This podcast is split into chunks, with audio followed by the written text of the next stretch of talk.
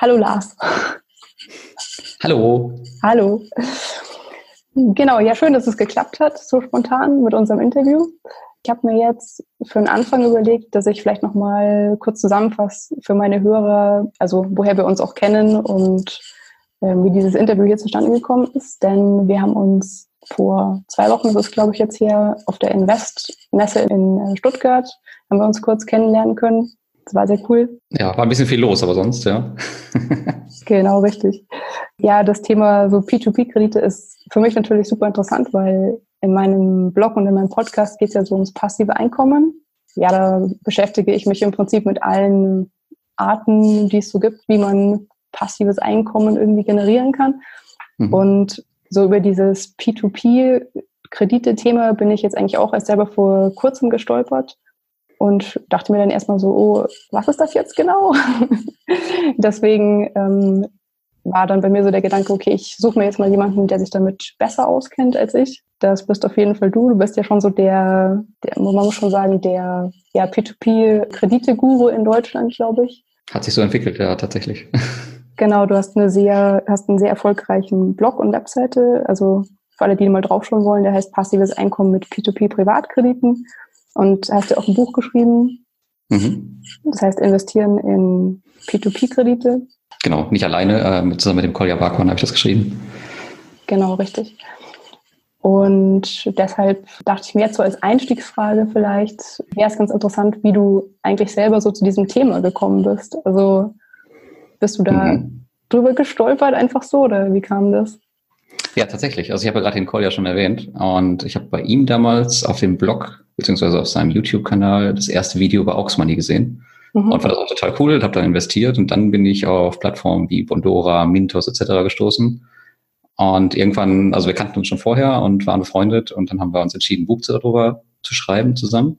Mhm. Mm, und dann dachte ich mir irgendwann, okay, wäre ja cool, dass man einfach einen Blog baut als Marketing ein bisschen für das Buch naja, und heute ist es halt andersrum. Heute ist der, das Buch halt eher Marketing für den Blog.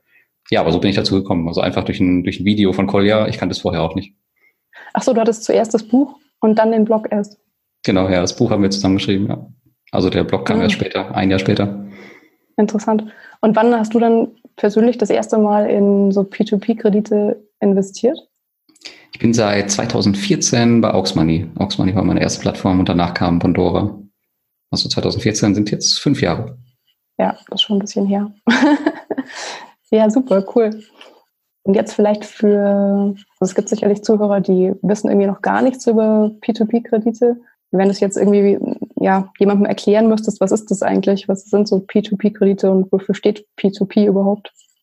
Ja, also P2P steht für Peer-to-Peer. -Peer. Und ähm, ja, du hast recht, also das musste ich schon ganz oft erklären oder muss es eigentlich fast täglich erklären. und ähm, ja, was man dabei macht, ist eigentlich, dass man Privatkredite vergibt an andere Menschen und dafür halt auf der anderen Seite eine bestimmte Rendite kassiert. Und das macht man natürlich nicht direkt, zu, man geht nicht zu den Leuten hin und gibt ihnen Geld, sondern man macht das über Plattformen. Die Leute stellen Projekte auf die Plattform ein und du kannst halt äh, in die Projekte investieren und neben dir können das auch noch 100 andere machen. Also das heißt, mhm. zum Beispiel 100 Leute können einen anderen Kredit finanzieren und daraus dann die Rendite ziehen. Das so in kurz. Das heißt, man meldet sich einfach bei so einer Plattform an, da gibt es ja verschiedene. Mhm. Genau. Richtig. Man meldet sich da an, dann kannst du da Geld einzahlen und dann kannst du Kredite manuell auswählen, wenn du willst. Äh, ich mache das inzwischen nicht mehr. Ich habe das anfangs gemacht, aber das ist so viel Arbeit, gerade wenn man viele Plattformen hat. Und heute mache ich das vollautomatisch. Äh, fast alle Plattformen bieten solche Autoinvestoren an, die man einstellen kann nach seinen bestimmten Kriterien und dann legen die los. Musst du eigentlich gar nichts mehr machen. Okay, das hört sich eigentlich ganz gut an. Hm, tatsächlich, ja. Und aber ist es dann wirklich so, dass, also kann ich mich jetzt als Einzelner, weil du hast ja gesagt, es sind quasi Privatkredite von Person zu Person, kann ich mich jetzt da theoretisch anmelden und kann sagen, hey, ich will hier ein Auto kaufen, ich brauche jetzt einen Kredit mhm. und kann das da einfach einstellen? Oder läuft es immer über einen wie auch immer die heißen, einen Kreditvermittler oder so? Oder kann ich mich da auch als Einzelperson um den Kredit bewerben? Also hier in Deutschland, bei Auxmoney kannst du dich tatsächlich direkt, glaube ich, da kannst du dein Projekt bewerben und das da einstellen. Ähm, ich kenne zwei Leute, die das versucht haben, da wurde es abgelehnt. Die waren allerdings beide selbstständig, das kann daran liegen. Ah, okay. Ähm, ansonsten eine andere Plattform in Deutschland ist, glaube ich, noch Smava, wo das funktioniert. Im Ausland weiß ich nicht genau, ähm, wie du das da machst. Das, da kann ich das Verfahren nicht. Ich weiß, Bondora, das ist halt, die vergeben auch die Kredite selbst. Da kannst du das machen. Ähm, allerdings musst du dafür, keine Ahnung, in Estland ansässig sein oder in Spanien oder in Finnland. Von daher keine Erfahrung, wie das da läuft. Aber es geht auf jeden Fall, ja. Okay, äh, interessant. ähm, ja, die Frage kam daher so ein bisschen, weil ich habe mich auf Mintos schon so ein bisschen umgesehen und ja, es gibt da so eine Option, die du anwählen kannst, die heißt Buyback Guarantee, mhm. also Rückkaufgarantie. Und da habe ich mich so ein bisschen gefragt, wie das dann eigentlich funktioniert. Also das heißt doch, dass wenn ich jetzt da in einen Kredit investiere und der aber dann nicht mehr bedient werden kann, von dem der das eigentlich abzahlt, dann wird der zurückgekauft von wem dann genau? Ja, genau. Mintos ist ja mehr so ein, so ein Marktplatz. Das heißt, da sind verschiedene Darlehensanbahner oder Loan Originator heißen die, die ähm, ihre Kredite auf die Plattform stellen. Und mhm. die da geben halt so eine Sicherheit. Die sagen, dass wenn ein Kredit jetzt 30 oder 60 Tage überfällig ist, das ist immer unterschiedlich, dann sagen die, okay, wir kaufen den Kredit zurück und dann bist du aus dem Risiko raus und kannst dir halt einen neuen Kredit suchen ja, das ist halt diese Garantie, wobei das natürlich keine Garantie im eigentlichen Sinne ist, sondern die übernehmen halt nur das Risiko. Das Risiko wird nur verlagert von dir wieder zurück auf den, äh, auf den Darlehensanbahner. Das macht das Ganze zwar planbar, aber auf der anderen Seite auch total intransparent, weil du gar nicht mehr weißt, okay, ist der Kredit dann jetzt am Ende ausgefallen oder nicht? Das kriegst du gar nicht mehr mit. Mhm. Das hört sich irgendwie im ersten Moment so ein bisschen komisch an, weil heißt das nicht dann auch, dass ich gar kein Risiko mehr habe als Investor jetzt, weil das immer, wenn da irgendwas ausfällt, wird das immer zurückgekauft und dann habe ich eigentlich null Risiko mehr. Mhm, tatsächlich, solange dieses Gesamtkonstrukt funktioniert, ist das so, ja. Aber es gab auch schon den Fall bei Mintos, dass ein Darlehensanbahner halt pleite gegangen ist. Der hatte auch die Rückkaufgarantie. Ja, da hast du halt auch schlechte Karten. Also, wie gesagt, das ist keine richtige Garantie. Es kann trotzdem was passieren. Ähm, aber es macht das Ganze halt planbar. Also, im Prinzip kann nichts passieren solange anderweitig nichts passiert. okay, also es ist besser, das zu haben, als nichts zu haben, sagen wir es mal so. Das weiß ich auch nicht. Es kommt immer so ein bisschen drauf an. Also wenn du eine Planbarkeit in deinem Investment magst und immer genau wissen möchtest, was im Monat zurückkommt, dann ist es cool. Deswegen mag ich das ganz gerne. Mhm. Aber wenn du da halt nicht drauf stehst und genau wissen willst, was mit deinen Krediten passiert, dann lässt es halt einfach weg. Aber es gibt auch Plattformen, da kannst du gar nicht mehr ohne investieren. Also von daher muss man da immer dann seine Auswahl genau überprüfen. Okay, alles klar. Und genau, wenn wir jetzt schon gerade bei diesen Plattformen sind, wenn ich jetzt Anfänger bin oder jetzt mal für alle Anfänger da draußen, hast du, ja, gibt es da irgendwelche Unterschiede bei diesen verschiedenen Plattformen oder gibt es auch bestimmte, die du jetzt für Anfänger vielleicht besonders empfehlen würdest? Ja, also Unterschiede also die größten Unterschiede sind eigentlich in den Kreditarten. Das heißt, manche geben Konsumkredite, manche Immobilienkredite und es gibt welche, die vergeben die Kredite selbst, wie Bondora, und es gibt Marktplätze wie Mintos, wo halt äh, andere Nicht-Banken-Anbahner, äh, die halt auf die Plattform draufpacken. Mhm. Und dann kannst du quasi rein investieren. Das sind so die, die größten Unterschiede. Und für, für Anfänger würde ich tatsächlich Mintos empfehlen, weil Mintos ist einfach ziemlich groß, die sind bekannt, die sind relativ sicher würde ich mal sagen. Ähm, und es ist keine Plattform, wo man jetzt gar nichts machen muss. Also man muss sich schon ein bisschen damit auseinandersetzen, weil man so gar nichts machen muss, wie bei Bondora Go and Grow zum Beispiel, wo du nur einen Knopf drücken musst. Und dann läuft das, ist auch auf der einen Seite cool, weil du nichts machen musst, aber auf der anderen Seite beschäftigst du dich als Anfänger dann damit auch gar nicht. Deswegen ist Mintos eigentlich ein ganz cooler Start. Oder Via Invest, die haben sich auch ziemlich gemacht. Aber ich würde Mintos für Anfänger immer empfehlen eigentlich. Mhm. Gut zu wissen, sehr schön. Du bist auch bei Mintos investiert, oder? Hast du erzählt? Ähm, ja, ich habe mich da mal umgeschaut und genau, werde jetzt demnächst, also ich will eigentlich in vier Plattformen investieren und denke, das wird Bondora, Mintos, Via Invest, wie du gerade gesagt hast, und vielleicht Estate Guru. Mhm. Genau. Also die klassischen vier Verdächtigen, ja. Hast du dich schon gut informiert? ja, über deinen Blog. Hast du denn persönlich irgendeine sozusagen eine Lieblingsplattform oder gibt es das eigentlich nicht? Ähm, tatsächlich ist das momentan Via Invest. Bei denen bin ich auch schon wirklich von Anfang an dabei und die haben sich echt gemacht in der Zeit ähm, und sind auch ziemlich auf die, ja, auf mein Feedback eingegangen und auch das von den Investoren. Das finde ich ziemlich nett. Und das Team ist klasse. Und ich war jetzt vor kurzem bei Crowdestor, das ist so eine Crowdfunding-Plattform in, in Riga. Und da fand ich auch das Team einfach genial und diese Projekte. Das ist auch mein, gerade mein Geheimfavorit, wobei das halt, ja, ein ganz anderes System ist als bei Mintos zum Beispiel. Also da investierst du halt in teilweise Luxusjachten oder in Kryptofarmen, solche, solche Späßchen mit 20 bis 30 Prozent Rendite. Äh, das ist dann natürlich schon ziemlich risikoreich, aber es macht Spaß. Okay, krass, dann kann man ja dann alles Mögliche investieren. Also ja, nicht, nicht, nur, nicht nur so klassisch, sondern irgendwie, ja, so gefühlt irgendwie in alles, was Geld abwerfen kann. Ja, genau. Also die haben mal gesagt, die wollen sich auf Energieprojekte konzentrieren, aber praktisch ist trotzdem irgendwie alles dabei. Auch Konzertanbieter hatten sie jetzt, glaube ich, mal dabei, wurden irgendwelche Konzerte finanziert. Das ist schon sehr interessant. Aber trotzdem ist die Auswahlquote bisher noch gleich null. Also die machen einen guten Job. Mhm. Ja, nicht schlecht. ja. Und falls du das verraten willst, weiß ich nicht, ob du das willst, mit wie viel Geld bist du denn in P2P-Kredite investiert? Also du kannst doch gerne so eine grobe Hausnummer irgendwie sagen. Ja, ja, in Deutschland redet man ja nicht über Geld. Genau, ich weiß ich aber nicht, ob die Leute darüber reden wollen. Ja, ich habe damit eigentlich kein Problem. Ich führe es ja auch meistens ähm, komplett öffentlich auf meinem Blog. Also ich aktualisiere es jetzt nicht ständig, aber ich mache jetzt keine Geheimnisse bei meinen Screenshots oder so. Äh, und aktuell bin ich äh, sechsstellig investiert, ähm, gestreut über knapp 20 Plattformen. Wobei ein Großteil derzeit tatsächlich auf Bondora Go and Grow liegt. Ähm, einfach weil das Geld da geparkt ist. Hm, boah, okay. Und in wie viele Plattformen bist du dann investiert? Sag nochmal. Jetzt circa 20 momentan. Ich glaube, es sind 19. 20. Ja. Also gut gestreut, ja. Äh, ja. Mhm. Wobei viele ähm, habe ich halt angetestet, um mir das über die Jahre erstmal anzuschauen. So mache ich es eigentlich immer.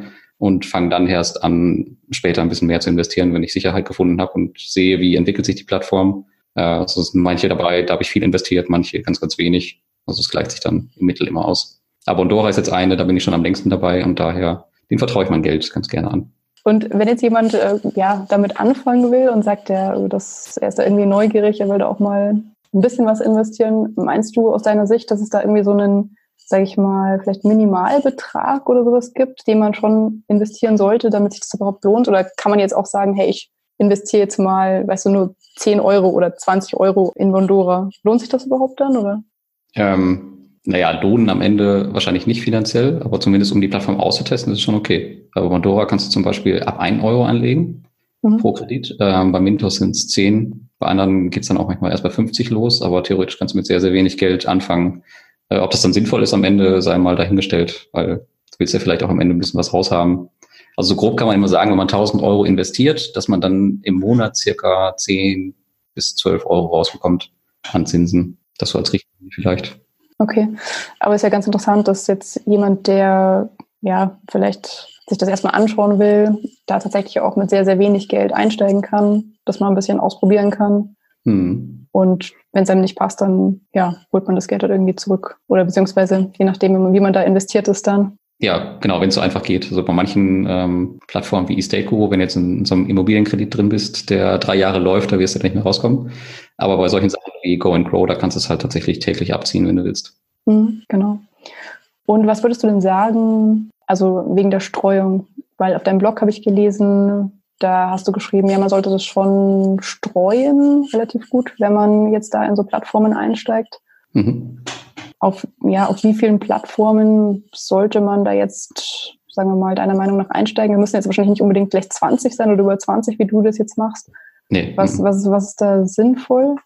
Ähm, also da ist auch wieder die Frage, mit wie viel Geld du da einsteigst und bis wohin du dich sicher fühlst auf einer Plattform. Aber ich würde zu Anfang auf gar keinen Fall mehr als zwei oder vier nehmen. Das reicht völlig aus, weil du willst ja die Plattform auch kennenlernen und ansonsten hast du da das totale Overmanagement irgendwann. Ja, stimmt alleine Mintos ist schon mit seinen 60 Darlehensanbahnern ist eigentlich schon vollkommen ausreichend für die ersten paar Euro, die man da drauf schiebt. Mhm. Da ist man ja schon in sich gut gestreut. Okay, sehr gut. Das heißt, wenn ich jetzt mit vier anfange, ist das schon mal nicht schlecht. ja, wenn es überhaupt notwendig ist. Also es kann auch durchaus weniger sein. Was ist denn bei dir? Du bist jetzt auf Mintos investiert. Fühlst du dich da sicher? Nur da? Würdest du da 10.000 Euro drauf schieben? Boah, ich glaube 10.000 Euro irgendwie noch nicht. Nee. Okay weiß ich nicht, ich glaube vielleicht 1000 Euro mal oder so. Mhm. Aber irgendwie muss es, glaube ich, jetzt für mich am Anfang muss es noch so eine, so eine Grenze sein, wo ich, wenn ich das Geld komplett verlieren sollte durch irgendwas, warum auch immer, dass es, ja, dass ich da so noch so eine, an der Schmerzgrenze bin. Ich glaube, bei 10.000 Euro wäre das schon so, wow, okay, das würde richtig wehtun.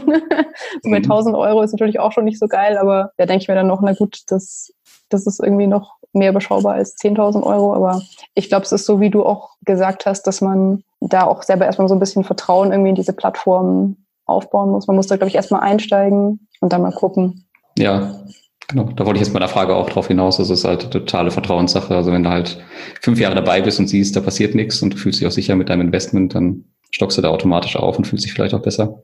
Ja, ich glaube auch, dass das wahrscheinlich dann eine Zeitfrage ist, wenn man da mal, ich meine, du bist ja jetzt da auch schon ewig dabei. Wenn mhm. du, keine Ahnung, wie lange es dir jetzt schon gibt, wenn du da jetzt schon zwei, drei, vier Jahre dabei bist und das immer gut gelaufen ist oder hauptsächlich gut gelaufen ist, da kommt gleich meine nächste Frage eigentlich dann. Ja, okay. ähm, dann, ja, glaube ich, baut man da ein ganz gutes Vertrauen auf und dann würde ich wahrscheinlich auch über die Zeit mich da relativ sicher fühlen mit vielleicht irgendwann mal 10.000 Euro oder so. Mhm. Ja, vielleicht schaffst du es ja irgendwann auch mal, ähm, eine von den Plattformen zu besuchen und dann wirst du vielleicht noch ein bisschen mehr Vertrauen da rein haben. Sie sind ja extrem offen, da kannst du ja als Investor auch hinfahren und dir die Büros anschauen, wenn du Bock hast. Das ist schon ziemlich cool. Mhm. Ja, das stimmt. Das hilft auf jeden Fall, weil man sieht, dass es die wirklich gibt, dass das Geld nicht irgendwo hinfließt sozusagen. Ja, ich habe ja eben gehört, dass du im Sommer in Riga bist, von daher kannst du ja mal bei Mintos vorbeischauen. ja, genau, das wäre ein Plan. Beim Citizen Circle treffen. Kleine Werbung am Rande. ja. Wo wir gerade von Erfahrungen schon gesprochen haben, Hast du denn schon jemals mit einer von diesen vielen Plattformen, die du getestet hast, wirklich negative Erfahrungen gemacht? Also negative Erfahrungen ja, Geld verloren, unterm Strich tatsächlich noch nie. Also negative Erfahrungen habe ich auch ausschließlich in Deutschland bis jetzt gemacht, äh, bei Aux Money. Da kommt einfach nicht viel warum. Ich glaube, ich habe jetzt eine Rendite am Ende gehabt von drei Prozent oder sowas. Mhm. Eine zweite Plattform gehabt, die ist Crossland. Die haben ihren Geschäftsbetrieb eingestellt nach anderthalb Jahren. Aber die haben auch alles zurückgezahlt, von daher habe ich da auch keinen Verlust. Ähm, ja, von daher, also wirklich schlechte Erfahrungen kann man eigentlich auch nicht sagen. Also ist halt nicht viel bei rumgekommen. Aber im, im Verhältnis zu den oder im, im, Gegensatz zu den baltischen Plattformen ist einfach kein Vergleich. Mhm. Da, können, da können wir Deutschen leider nicht mit mit unserer Plattform. Aber tatsächlich habe ich noch nirgendwo Geld verloren. Also Kredite verliere ich, glaube ich, täglich. Ich weiß gar nicht bei meinen vielen Krediten, wie viel da täglich ins Inkasso wandern, aber unterm Strich passt es eigentlich immer, dass äh, kein Verlust am Ende rauskommt. Bis jetzt. Okay, krass, Wahnsinn. Das hätte ich jetzt nicht gedacht, ehrlich gesagt, dass, dass du da noch nie mit einem mit einem Minus irgendwo rausgegangen bist. Nö, eigentlich nicht. Also die, ähm, diese Übersicht, die du auf meiner Website siehst, auf der rechten Seite, die versuche ich auch monatlich zu aktualisieren. Mhm. Und da ist jetzt bis jetzt noch alles grün, aber es war auch noch nie irgendwas rot. Also von daher. okay, das ist super, natürlich. Das ist aber auch so ein bisschen das Wunder der Rückkaufgarantie, weil viele Plattformen haben das einfach und solange die halt funktioniert, ja, kann halt auch nichts ins Minus wandern. Ja, gut, das stimmt natürlich. Aber es ist natürlich schon lustig, weil dann, ähm, also man hört ja immer so, ja, das, also P2P-Kredite, dass das ein Hochrisiko-Investment ist und so weiter. Und wahrscheinlich ist es das auch irgendwie, aber natürlich, wenn man jetzt von dir hört, dass es eigentlich bisher immer gut gegangen ist, ist natürlich schon so die, die Überlegung, also verstehe ich auch, dass, es, dass jetzt viele Leute darüber nachdenken, das mal auszuprobieren. Mhm. Meinst du dann eigentlich dann aus deiner Sicht, dass das, dass man das überhaupt so sagen kann? Also, dass das überhaupt ein, jetzt ein Hochrisiko-Investment ist? Oder ich meine, wie viel Risiko steckt dann, dann da wirklich drinnen? Das bin ich schwierig jetzt zu sagen. Nur. Ja, ich für mich sage nicht, dass es ähm, ein Hochrisiko-Investment ist. Ich habe allerdings auch, weiß ich nicht, vielleicht andere Einblicke als, äh, als die anderen Investoren. Aber generell ist das Problem bei den Peer-to-Peer-Krediten ja, dass die einfach noch nicht so lange existieren. Mhm. Das heißt, ja, das mag jetzt irgendwie so ein Hype sein, der schon seit Jahren anhält. Aber so der richtigen Härtetest hat die Branche halt noch nicht überstanden. Und solange das nicht der Fall ist, ist es tatsächlich auch ein Hochrisiko-Investment, muss ich sagen. Aber ich vertraue den Leuten halt einfach mehr, deswegen sage ich für mich, das ist okay und investiere da auch gerne eine sechsstellige Summe rein. Kann man das vom Risiko her, habe ich mir gedacht, mit irgendwas vergleichen? Also ich meine, weißt du, bei Aktien sagen die Leute ja auch, das ist, das ist irgendwie risky und ja, na klar, irgendwie je nachdem, welche Strategie man da fährt und so. Aber meinst du, man kann das irgendwie vom Risiko her mit irgendwas anderem vergleichen, mit so einer anderen Investmentart? Sehr, sehr schwer, da Vergleiche zu ziehen. Ja. Könnte ich jetzt, könnte ich jetzt so nichts sagen, ne? Und was meinst du denn, was sind denn deiner Meinung nach so die, oder gibt es so Top 3, die Top 3 Fehler, die man deiner Meinung nach beim Investieren in äh, so P2P-Kredite machen kann? Gibt es sowas? Hm, ja, ich glaube, es gibt auch Top 10 Fehler. Also okay. Aber so der größte Fehler ist halt tatsächlich nicht zu diversifizieren. Mhm. Weiß ich nicht, irgendwie auf eine Plattform zu gehen wie Aux Money äh, mit 100 Euro und dann in vier Kredite zu investieren und meinen, dann ist man ausreichend gestreut. Das funktioniert leider nicht. Ähm, dann gibt's noch, noch so einen Klassiker, dass Leute viel zu ungeduldig sind, wenn die auf Plattformen gehen. Die merken dann, okay, weiß ich nicht, nach, nach zwei Tagen ist mein Geld immer noch nicht voll investiert. Nee, die Plattform ist doof, ich gehe auf eine andere. Das sehe ich auch ganz, ganz oft in, in meiner Community. Und es ist noch ein Fehler, wenn ich jetzt noch einen dritten nennen soll, dass die Leute ganz zu Anfang immer ganz viel wollen. Das heißt, es ist auch wieder so ein bisschen dem, der Ungeduld geschuldet. Man sieht ganz viele Plattformen mit hohen Renditen und investiert direkt zu Beginn auf zehn Plattformen oder so und ist dann total von dem Overmanagement, ja, wird man dann fertig gemacht. okay. Ja, also das sollte man auch auf jeden Fall vermeiden zu Anfang. Das heißt, man muss am Anfang oder man muss generell auch einfach ein bisschen Geduld mitbringen. Ja, nicht von, von jetzt auf gleich und so. Geht eigentlich bei nichts von jetzt auf gleich, bei keinem Investment. Man muss ja immer irgendwie Geduld haben. Ja, haben wir, haben wir aber meistens nicht. okay, ja, das ist schon mal gut zu wissen für alle, die jetzt hier zuhören und das irgendwie noch nie gemacht haben und das vielleicht gerne mal ausprobieren wollen. Ja. Ich würde gerne noch so ein bisschen umleiten auf so das Thema passives Einkommen irgendwie generell. Mhm. Weil ja, da geht es ja jetzt viel um dieses Thema in, in meinem Blog und in meinem Podcast. Deswegen wollte ich dich fragen, bist du denn eigentlich jetzt so in Anführungsstrichen finanziell frei? Also hast du irgendwie so viel passives Einkommen, sage ich mal, dass es dir deine, deine Lebenskosten deckt? Ähm, ja, habe ich tatsächlich derzeit. Also solange das so bleibt, wie es jetzt ist, dann bin ich finanziell frei. Hm? Wobei das natürlich immer Definitionssache ist, also was man jetzt unter Freiheit versteht. Ja, es gibt ja diese Abstufung, finanzielle Freiheit, finanzielle Sicherheit etc. Ich glaube, da gibt es noch irgendwas dazwischen oder danach. Äh, ich bin mir gerade nicht sicher. Äh, finanzielle Freiheit heißt ja quasi, dass man eigentlich nie wieder auf Geld oder sowas achten muss und dass man sich quasi alles leisten kann. Also es ist halt immer Definitionssache. Das ist Definitionssache, ja, das stimmt, richtig. Hm, ja, für mich ist es eher so dieses ich habe dann halt so viel passives Einkommen, dass mir das meine so Lebenskosten deckt. Das heißt nicht, dass ich irgendwie nie wieder arbeite oder nie, nie wieder arbeiten will. Hm. Aber dass man halt irgendwie so eine gewisse Grundsicherheit dann irgendwann hat. Ja. Und war das, war das ein Ziel, was du wirklich irgendwie verfolgt hast? Oder ist das so mit sich gekommen durch, dadurch, dass du dieses Buch geschrieben hast am Anfang mal? Ja, tatsächlich war es immer mein Ziel, mit 40 nicht mehr arbeiten zu müssen. Und das hatte ich dann schon ein bisschen früher erreicht.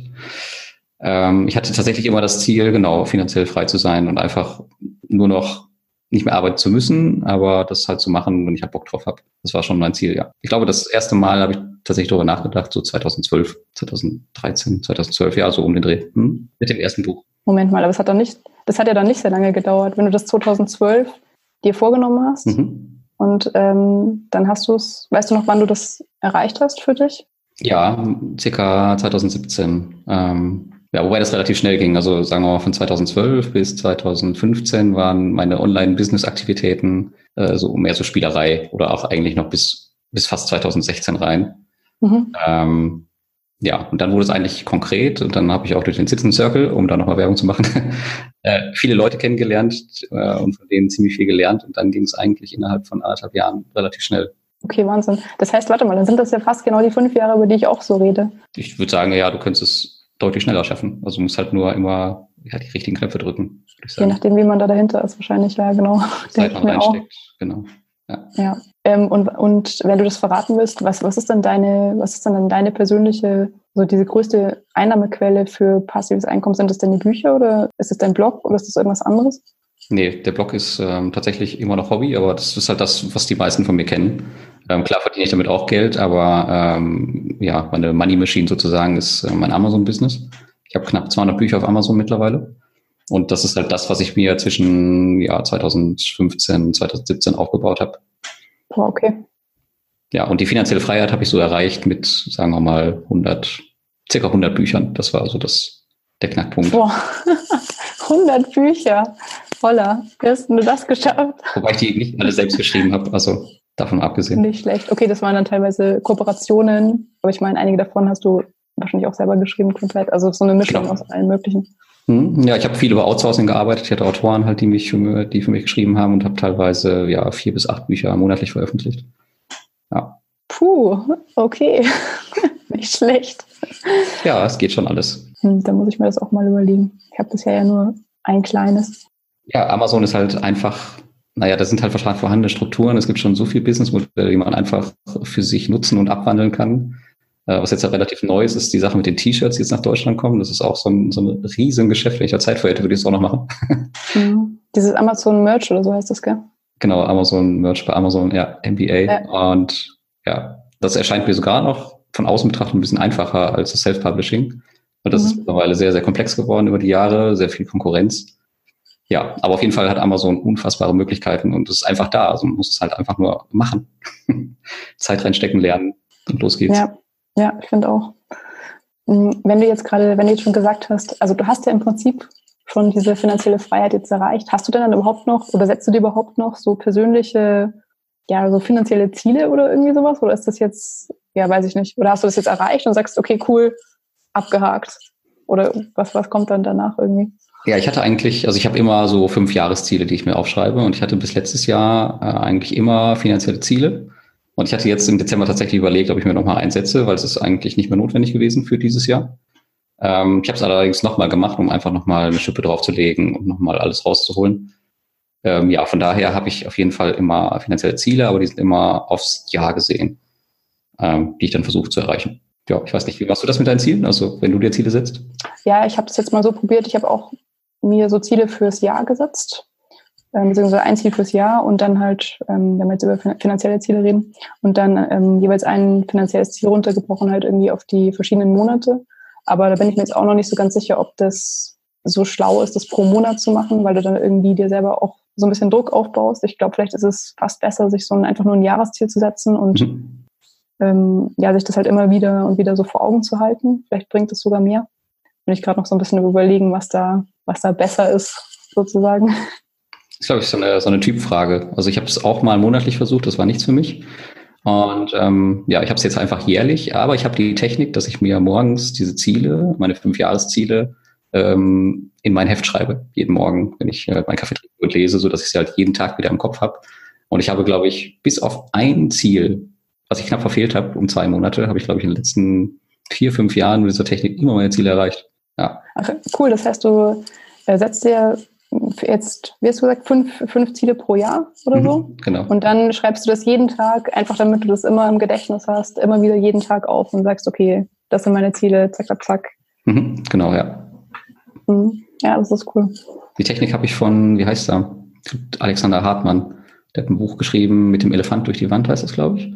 Ähm, ja, da habe ich die Technik mal raus und ich habe sie einfach, ja, einfach mal getestet und das passt für mich. Ja, sehr gut. Das muss ich auch mal so probieren. Ja, ist immer so ein bisschen austesten, was halt für einen passt. Also manche Leute setzen sich auch gar kein Ziel und da klappt's. Aber ich glaube, das ist, glaube ich, nicht die Regel. Nee, ich glaube auch nicht. Also ich glaube schon, dass, ja, das, man muss das, man muss das schon machen. Ansonsten geht man irgendwie so gefühlt in alle Richtungen immer und nicht in eine Richtung, die man halt will. Ja, stimmt. Irgendwie. Und, und sag mal, ähm, ja, investierst du eigentlich auch in jetzt irgendwie klassische Sachen, sowas wie, keine Ahnung, Immobilien oder sowas? Oder ist das gar nicht so dein Ding?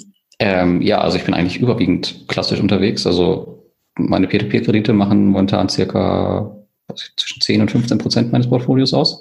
Und ich bin eigentlich größtenteils in Aktien investiert, ETFs und ähm, circa 20 Dividenden-Einzelwerte momentan. Ähm, aber physische Immobilien habe ich nicht. Aber ich habe jetzt, ähm, du hast ja auch den Louis kennengelernt auf der Invest, da bin ich zum Beispiel in die REITs investiert und auch in Immobilienkredite. Also von daher bin ich auch irgendwie wieder in Immobilien investiert, aber ich möchte halt physisch damit nichts am Hut haben. Okay. ja, da bin ich gerade so ein bisschen überlegen, was ich da jetzt, was ich da in die Richtung machen soll. Ja, mal schauen. Also ich habe mir halt immer, mein Ziel ist halt immer, meine Investments so einfach wie möglich zu halten und so wenig wie möglich damit zu tun zu haben und trotzdem ein Auskommen zu haben, wenn ich, wenn ich muss. Also so passiv wie möglich, meinst du? Genau, richtig. Also alle meine Investments sind zum Beispiel auch darauf ausgelegt, dass sie immer ausschütten, sofern das möglich ist. Also bei Kryptowährungen geht es jetzt zum Beispiel nicht, da habe ich auch ein paar von. Ähm, aber ansonsten so dass ich halt, wenn ich es brauche, immer darauf umstellen kann und mir die Ausschüttung quasi rausnehmen kann. Mhm. Das heißt, na gut, Immobilien wären dir zu viel, da muss man zu viel managen dann noch und zu viel selber machen vielleicht. Vermute ich mal. Also ich kenne mich jetzt mit Immobilien jetzt nicht so gut aus, ähm, mit den physischen, aber ich will es halt auch einfach nicht. Von daher, es gibt so viele einfache Möglichkeiten. Warum soll ich mir das antun? okay. Ja, cool. Ich meine, einfacher als ein Mausklick kann es nicht werden. Ja, das stimmt. Ja, bei Immobilien weiß ich auch immer nicht so genau. Also ich finde es auf der einen Seite schon super spannend. Dann manchmal, wenn man sich mit anderen Leuten drüber unterhält, die sagen dann, naja, es ist halt so ein, da hast, da hast du dann halt so viel Geld in so ein so ein Haus gesteckt, ja, da hast du dann irgendwie wieder so eine, also es ist nicht einfach nicht so gut gestreut wie jetzt vielleicht woanders. Ja, das kommt auch dazu, ja. Es gibt so eine andere Sache. Ähm, momentan ist ja auch so ein, gibt es ja so einen Airbnb-Hype. Das fand ich mal ziemlich interessant, sich einfach irgendwo eine Wohnung zu kaufen, jetzt nicht unbedingt in Deutschland, sondern im Ausland und die dann zu vermieten und sie halt selbst nutzen, wenn man dann im Ausland ist. Das fand ich sehr interessant, ist aber ziemlich schnell gescheitert an irgendwelchen Regulatorien, über die man sich auch wieder in der Tiefe informieren musste, wo ich dann auch wieder keinen Bock zu hatte. wollte, hätte ich jetzt schon fast geraten, ja. Wahrscheinlich an irgendwie deutschen Steuern oder keine Ahnung, irgendwelchen deutschen Regularien, Zeugs. Nee, tatsächlich äh, habe ich das nicht in Deutschland äh, versucht, sondern, sondern in Portugal und in Spanien. Und ja, da habe ich dann relativ schnell aufgegeben, weil ich einfach keine Lust mehr hatte, mich damit zu beschäftigen. Okay, also ist doch, doch nicht so ganz so einfach. Okay. Vielleicht, ich weiß es nicht. Also ich habe mich jetzt nicht tiefer damit beschäftigt, aber auf jeden Fall ist es gerade auch ein ziemlicher Hype in der, in der Branche, in der Airbnb-Branche. Ja. Na gut, vielleicht mache ich mich in der Richtung nochmal schlau. Ja. Wenn ich mich schlau mache, dann kann ich dir Bescheid sagen. Dann kann ich dich äh, updaten. Ja, ich glaube, da gibt es im Citizen Circle auch äh, genug Input übrigens. Okay, kann ich auch da mal schauen. Äh, ja, cool. Ich habe jetzt zum Schluss noch so ein paar, also ich habe, bevor wir uns jetzt hier unterhalten haben, ein bisschen rumgefragt, ob irgendjemand Fragen an dich hat. Und habe hier so ein paar Fragen zusammengetragen von ein paar anderen Leuten, die gerne ein paar Dinge von dir wissen wollten. Und zwar ist jetzt hier, ich lese dir einfach mal vor, und zwar ist hier eine Frage, also da sagt einer, ich habe eine Frage zu deinem Blog. Ab wann hattest du persönlich da das Gefühl, dass du halt damit richtig erfolgreich bist? Gab es da einen bestimmten Schlüsselmoment oder so? Hm. Gab es eigentlich nicht. Also der Schlüsselmoment war eigentlich der, dass ich relativ früh dabei war, als einer der ersten. Ich glaube, neben mir gab es damals nur den Klaus Lehmann mit seinem Forum. Und ansonsten ist das einfach ja, kontinuierliche Arbeit gewesen über die fünf Jahre. Es gab jetzt nicht so den Punkt, wo ich sagen kann, okay, der, das hat jetzt zum Erfolg geführt. Also ich wüsste jetzt auch keinen Blogger, wo das der Fall ist. Dann fragt hier noch jemand, ich habe eine Frage zum Thema Steuern. Wie und wann muss man meine, äh, nee Quatsch, wie und wann muss ich meine Gewinne aus P2P-Krediten versteuern und wie viele Steuern fallen dabei ungefähr an? Also du zahlst ganz normal Kapitalertragssteuer darauf. Ähm, und die fallen eigentlich direkt an, wenn du die Zinsgutschrift auf deinem, auf dein Konto bekommst.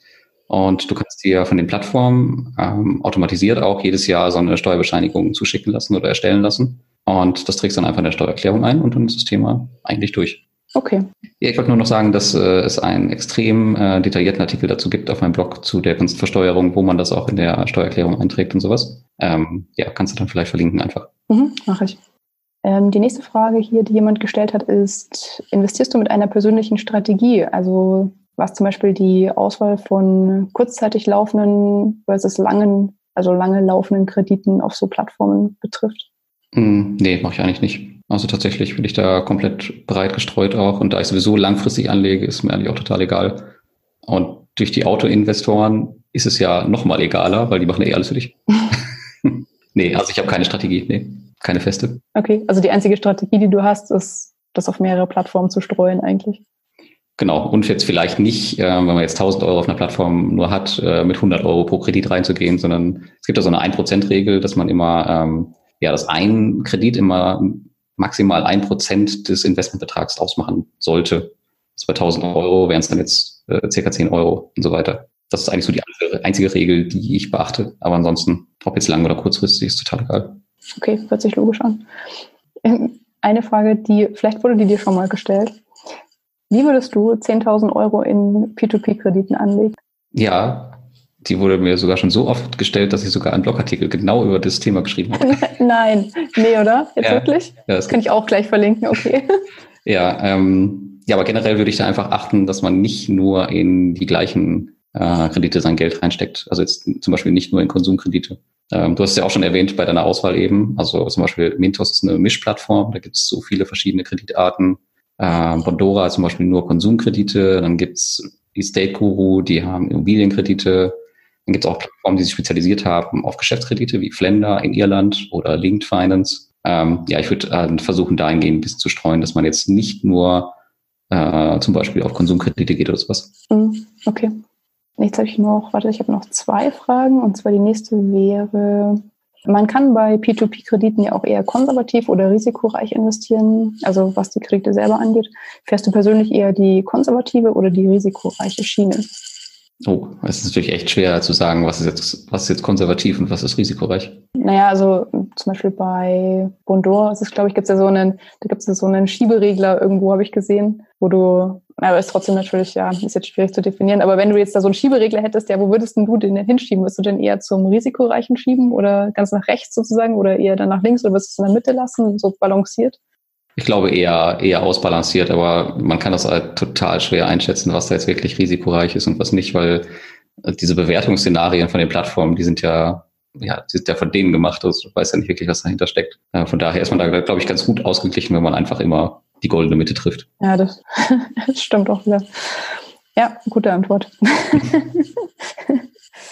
okay, und ähm, genau, dann hat noch jemand gefragt, äh, eigentlich nochmal was ganz anderes. Ähm, Im Juni findet eine P2P-Konferenz in Riga statt, bei der du als Speaker dabei sein wirst. Ja, tatsächlich. Genau. Und ähm, richtet sich diese Konferenz auch an Privatanleger, die in P2P-Kredite investieren wollen? Also die Anfrage kam über ähm, Geldfreundinnen auf Instagram rein. Okay. Genau. Ähm, ja, tatsächlich äh, war die Idee der Konferenz, also das ist, also die Idee kam von Kolja und mir, also wir waren die Founder quasi davon und haben jetzt mit dem externen Organisator das quasi zusammen auf die Beine gestellt. Und die Idee dahinter ist eigentlich, dass wir Plattformen und Privatinvestoren wirklich auch zusammenbringen und auch Blogger, wenn sie, wenn sie Bock haben. Und von daher auf jeden Fall, ja, kann man gerne vorbeikommen. Es gibt zwei Tage. Der erste Tag ist mehr so mit Talks gesät. Dann gibt's eine hoffentlich ziemlich coole Afterparty und am zweiten Tag ist mehr so Networking, Workshops etc. Ja, sehr cool. Klasse. Mal schaue ich da vielleicht auch mal vorbei. mal schauen. Ja, mach das gerne. Gut, ja, also das war es auf jeden Fall von meiner Seite mit meinen ganzen Fragen. Cool. Äh, danke dir schon mal für deine vielen Antworten und, und die, dass du dir die Zeit genommen hast, die alle ausführlich zu beantworten. Ja, habe ich doch gerne gemacht. Und dir viel Erfolg mit deinem Podcast und ich bin schon gespannt auf die Folge, wie sie sich anhört. Dankeschön. Gut, dann hab erstmal noch einen schönen Abend. Du kannst auch noch gerne Tschüss sagen zu den Zuhörern. Ich verabschiede mich schon mal. Ja, danke, dass ihr dabei wart und ähm, vielleicht hören wir uns noch mal in der zweiten Folge, wenn du konkrete Fragen hast, Chrissy. Tschüss. Genau, bis dann.